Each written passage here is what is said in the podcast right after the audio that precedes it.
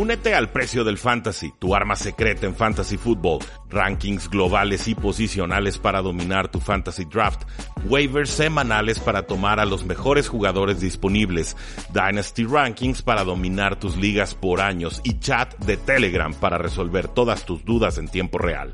Visita stam.store diagonal precio NFL o da clic al link en este episodio para suscribirte.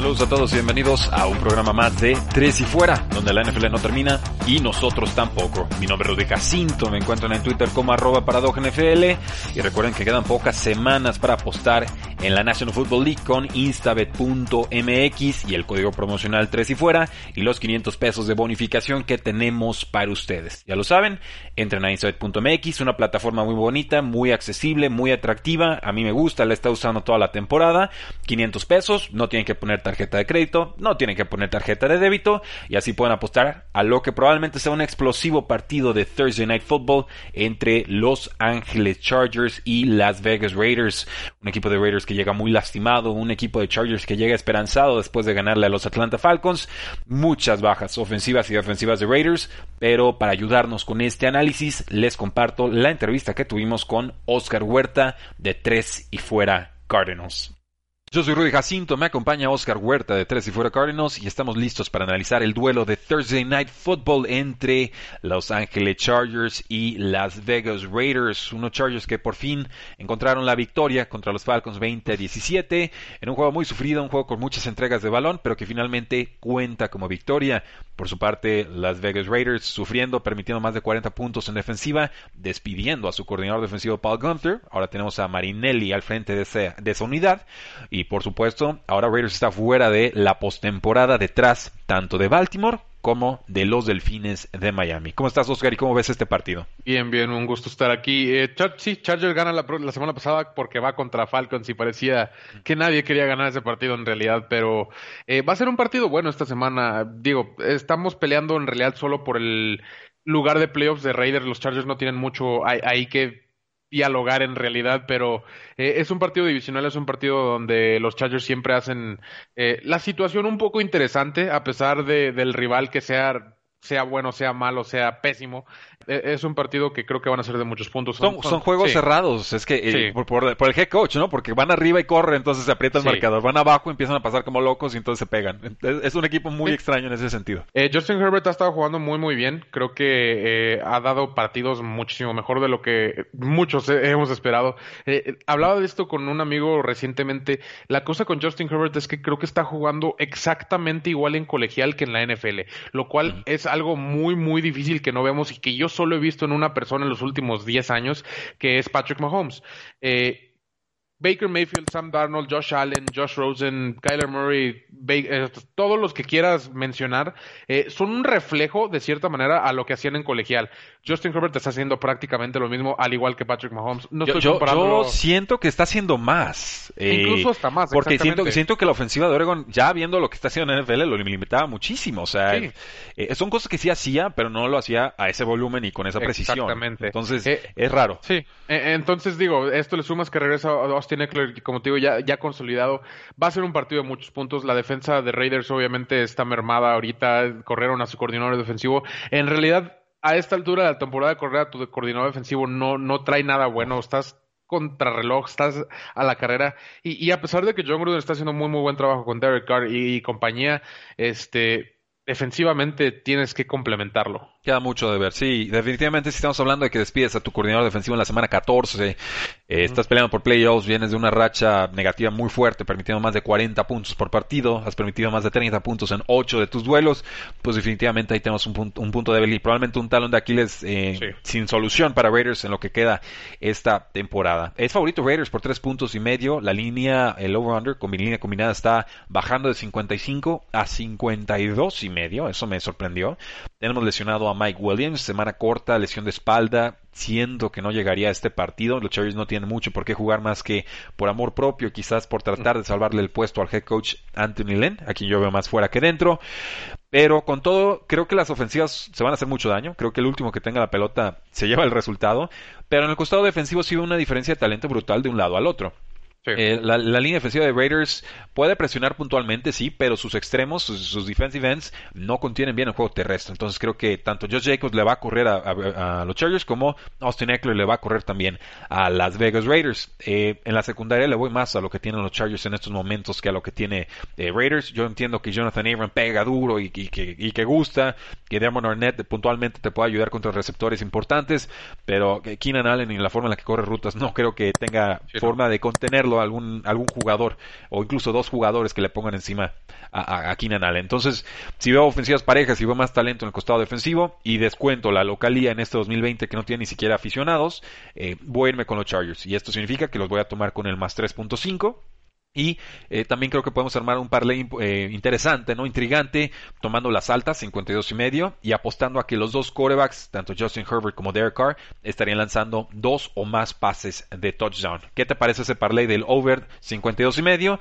y más dos pases de touchdown, Herbert y Derek Carr? Me, me, gusta, me gusta. De hecho, yo ahí le agregaría una regla que hemos tenido recientemente es que un partido donde estén los Chargers toma los puntos. No importa quién los reciba y, la verdad es que nos está todo funcionando. Los Chargers son tan buenos para cerrar los partidos que, que traer puntos en realidad eh, es una gran ventaja en partidos que se están definiendo en el último minuto y por un punto. Entonces, eh, siempre traer el handicap ahí. Eh, aunque no lo creas, yo de todos voy a tomar a los Raiders creo que están en una situación donde tienen que ganar sí o sí. Este, esta semana van contra los Chargers y están peleando el lugar de playoff contra Ravens y contra Miami, eh, cosa que la próxima semana van contra Miami. Entonces, creo que ganar este partido los pondría en una posición perfecta para quizá arrebatarle ese lugar de playoffs a Miami enfrentándolos directamente. Eh, por lo tanto, creo que la motivación en este caso va a ser un factor. Eh, no suelo irme por ese tipo de, argumentos. Yo soy una persona mucho más numérica, matemática y demás, lo que quieras. Eh, pero, pero, sí juega, sí juega. Pero sí juega y, y, la necesidad a veces es lo que más te empuja y creo que los Raiders van a ganar este partido a penitas. Si tú dices motivación, yo, yo veo más bien desesperación, yo veo frustración, yo creo que está jugando más suelto Chargers con todos los problemas que ha tenido, eh, no tiene nada que perder y, se saben se saben mejores que su récord, ¿no? Y, quieren salvarle el puesto al head coach Anthony Lynn, entonces yo creo que ahí también hay una, una motivación. semana corta no hay mucho que, cómo prepararse, son rivales divisionales, obviamente pues, se conocen, pero eh, a mí me preocupa mucho el cambio de coordinador defensivo, lo, confieso, y creo que el talento defensivo va a generar por lo menos una o dos entradas de balón más a favor de Chargers, eh, y con eso debería de alcanzar para compensar cualquier carencia de cocheo que nos pueda plantear Anthony Lynn en este partido. Así que, pues tenemos opinión dividida en tres y fuera. Yo me quedé con Los Ángeles Chargers. Ya saben que me encanta perder con ellos. Y también Oscar, pues todavía confía en lo que está haciendo John Gruden y Las Vegas Raiders, que tienen un calendario complicado. Lo han tenido a lo largo de toda la campaña, pero permitieron 30 o 40 puntos por partido. La verdad, yo, yo difícilmente me animo a tomarlos. Yo me olvidé por completo del, del récord de los equipos. Simplemente vi momentos, vi talento, vi roster, posibles choques. Traté de futurarlo en mi cabeza y dije, creo que me da el cómputo para que Chargers lo saque por tres puntos. Veremos si se cumple o no, o si tengo que tragarme esas palabras, pero eh, atentos todos. Este Thursday Night Football da inicio a una semana que será crucial para muchos equipos y sus aspiraciones de postemporada. Y precisamente de ese tema, postemporada, también entrevisté a Oscar Huerta de Tres y Fuera Cardinals. Ya ven que, que me cae bien el muchacho, lo invitamos mucho. Pero para hablar sobre lo que creemos va a suceder en la AFC. Tenemos, por supuesto, a los Kansas City Chiefs, a Steelers, a, los Buffalo Bills, a los Titans, a los Colts, a los Dolphins, a, tantísimos equipos, pero hay otros que están ahí en la pelea buscando colarse y arruinarle la fiesta, como podría ser el equipo de Baltimore o como podrían ser incluso los mismos Raiders. Entonces, esto fue lo que concluí con Oscar Huerta de Tres y Fuera Cardinals. Saludos a todos, yo soy Rudy Jacinto, me encuentran en Twitter como arroba NFL. Nos acompaña por supuesto Oscar Huerta de Tres y Fuera Cardinals. Y Oscar, estamos a tres semanas de que se definan ya de forma absoluta los playoffs que están distintos, que están modificados y que por primera vez eh, tendrán a siete equipos de cada lado de la conferencia. Oscar, ¿cómo estás? Bien, bien, un, gusto estar aquí y sí, ya, ya casi se nos acaba la temporada, ya nomás nos quedan tres partidos, lamentablemente, pero viene mi parte favorita del NFL, que es el fútbol americano de enero. Ah, pues se, vale, digo, todas las partes de la NFL son mi parte favorita.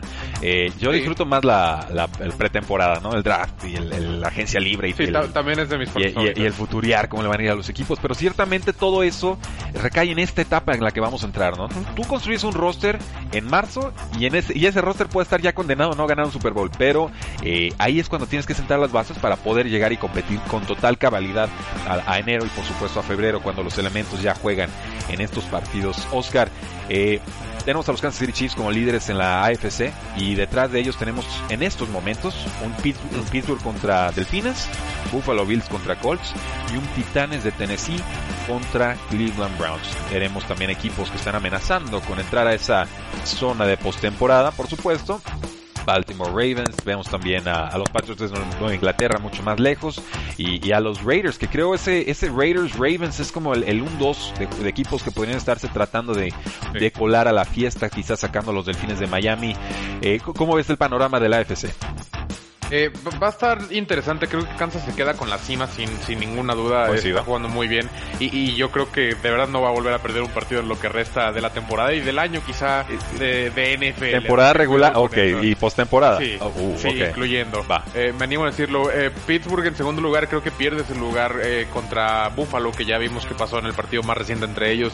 está Buffalo un partido, pero Pittsburgh simplemente no está jugando bien, creo que tiene por ahí un partido medio complicado que todavía podría perder hasta dos eh, si cuentas a los Cleveland Browns a pesar de que lo que pasó en el primer partido. Sí. Eh, pero hablando del wildcard, yo creo que sí eh, está interesante.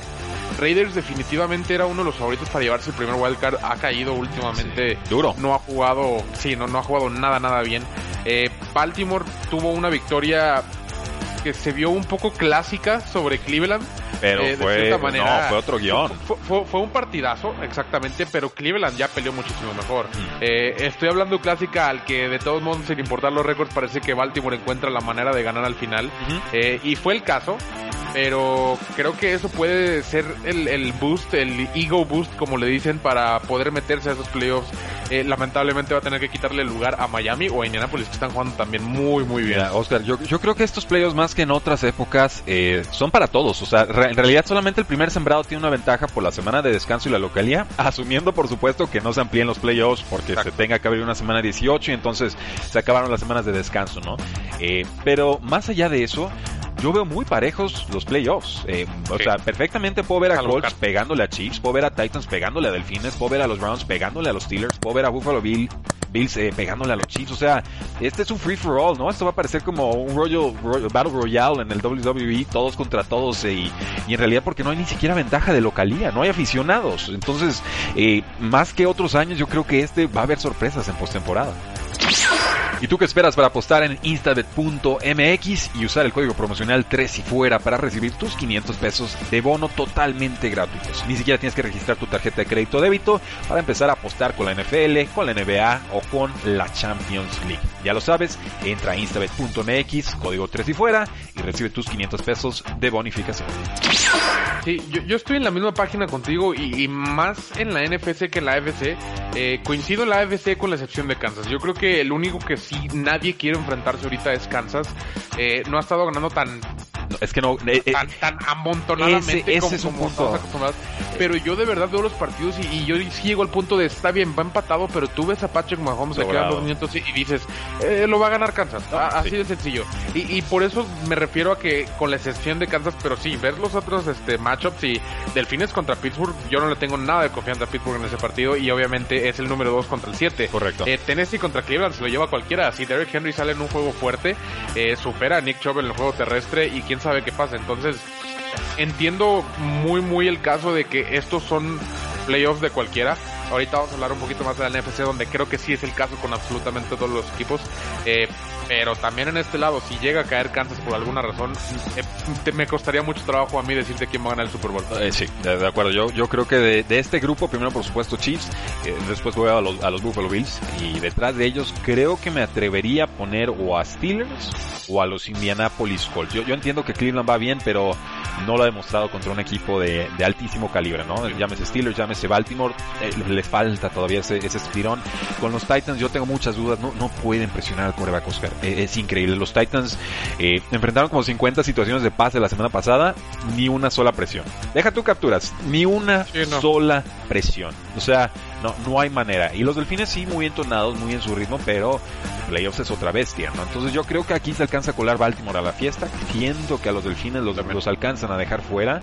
Eh, Raiders lleva permitiendo más de 30 puntos en defensiva en 8 partidos esta temporada acaba de despedir a su coordinador defensivo Paul Counter. Eh, dejan a Marinelli, que tiene un historial exitoso como coordinador defensivo. Es en general es un roster de cocheo muy veterano, muy conocido, el, que maneja John Gruden.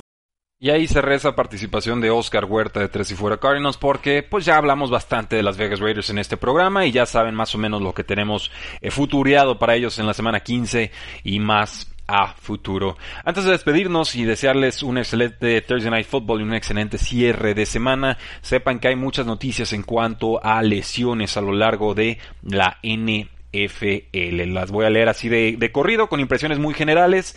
Y empezamos con Leonard Fournette, quien probablemente sea titular con los Bucaneros de Tampa Bay, tras, pues por supuesto, la situación que está viviendo Ronald Jones con el equipo de los eh, Bucaneros.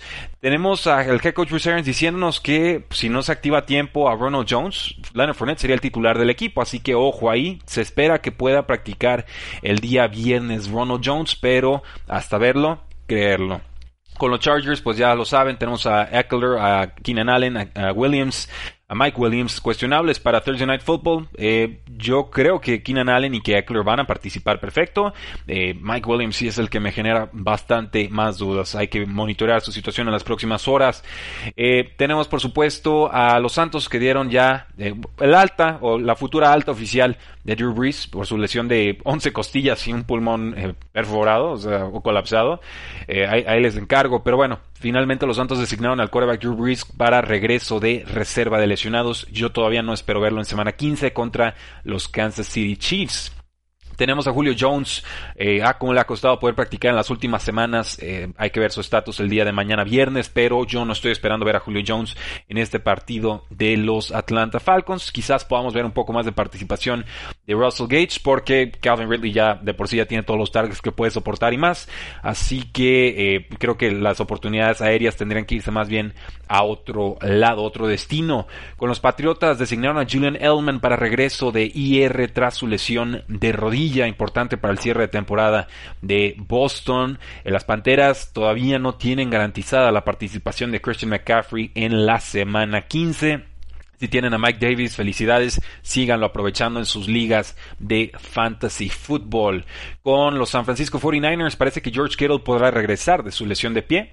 Ya lo pusieron designado para regreso de reserva de lesionados. Eh, no sé exactamente para qué, para efectos del equipo, pero si podemos verlo sano y si nos puede ayudar en un par de ligas de fantasy fútbol, pues qué mejor. Con Antonio Gibson, el corredor de Washington, una lesión del dedo gordo del pie, no pudo practicar el día miércoles, no se le espera para la semana 15, veríamos a Peyton Barber y a JD McKessick, McKessick es la opción preferida en ligas PPR, eh, ha tenido como 7, 10 eh, targets por partido en las últimas 2-3 semanas, eh, pero también ojo ahí, acaban de firmar a Lamar Miller, este jugador que está de trotamundos esta temporada, podría robarle algunos toques de balón sobre todo a Peyton Barber, que es una opción más desesperada en ligas de fantasy fútbol. Mismo equipo, distinta posición. El quarterback Alex Smith tiene una lesión de pie. Pudo hacer algunas prácticas individuales el día miércoles, pero eh, todo parece que Dwayne Haskins estaría jugando como titular. Todo parece indicar que eso es lo que va a suceder contra los Seattle Seahawks. Así que si los tienen todavía en ligas de Survivor, creo que Seattle Seahawks puede ser buena opción. Aunque por supuesto el punto fuerte de Washington es su pass rush y sus blitzes. Y Seahawks con esa línea ofensiva pues ha sufrido bastante. Los Buffalo Bills designaron al receptor abierto John Brown para regresar de reserva de lesionados. Me da gusto, siempre he sido un enamorado de su talento. Con los Detroit Lions el coreback Matthew Stafford costillas no pudo practicar el día miércoles. Va a estar muy difícil que pueda pueda jugar en esta semana 15 contra los Titanes de Tennessee. El reemplazo sería Chase Daniel. Dice el equipo que Matthew Stafford no necesita entrenar para jugar. Y les creo, porque Matthew Stafford ha resistido muchas lesiones a lo largo de su carrera y sí lo hemos visto guerrerearlas y aguantarlas. Pero ahora sí que tendrá que ser un tema de manejo de dolor y sobre todo que un mal golpe no le empeore su situación con los Lions también. Kenny Goladay, lesión de cadera, lleva semanas sin poder practicar, un año perdido para Kenny Goladay, una verdadera lástima. Y si le sumas la baja de Matthew Stafford, pues bueno, creo que es víctima fácil este equipo de los Leones de Detroit. Y los Baltimore Ravens activaron ya al receptor abierto Des Bryant a la lista de COVID-19. Muchos días de pruebas negativas le permiten regresar al roster. Una noticia muy triste, solo para cerrar este programa. El ex corredor de los Baltimore Ravens, Lorenzo Taliaferro, murió a los 28 años, jugó con los Baltimore Ravens tres temporadas. Eh, yo lo recuerdo bien porque es más o menos, eh, estaba activo en la NFL más o menos cuando yo empecé a hacer esto de la cobertura NFL y jugar en ligas de fantasy fútbol por ahí en 2014, 2015. Eh, condiciones atléticas importantes, definitivamente. murió repentinamente, no nos dieron una causa, causa de muerte, parece un ataque cardíaco o algo por el estilo. Fue una cuarta ronda del Baltimore en 2014, corrió para 339 yardas y 5 touchdowns en tres temporadas con el equipo. En realidad nunca se hizo con la titularidad, siempre fue esa promesa que, no terminó de, de despuntar pero lo describe John Harbaugh como una persona amable, inteligente, respetuosa y un joven muy determinado alguien que siempre estuvo comprometido con sus compañeros y con todos en la organización. Y por supuesto extiende sus condolencias a toda la familia. Que descanse en paz este ex corredor de Baltimore Ravens y de Coastal Carolina donde corrió para 1729 yardas y 27 touchdowns en su última campaña con ese equipo. Finalista del premio Walter Payton y second team All American descansa en paz Lorenzo Taliaferro. Espero que ustedes tengan una excelente semana, damas y caballeros. Un fuerte abrazo, síganse cuidando, porque la NFL no termina y nosotros tampoco. Tres y fuera. Hola, soy Rudy Jacinto, creador de Tres y Fuera. Si te gustó el programa de hoy, suscríbete a este y otros podcasts de la familia Tres y Fuera. Tres y Fuera NFL, Tres y Fuera Fútbol, Tres y Fuera de tu equipo favorito y claro, el canal de Tres y Fuera YouTube con videos todos los días. Porque si tu equipo existe, Tres y Fuera lo cubre.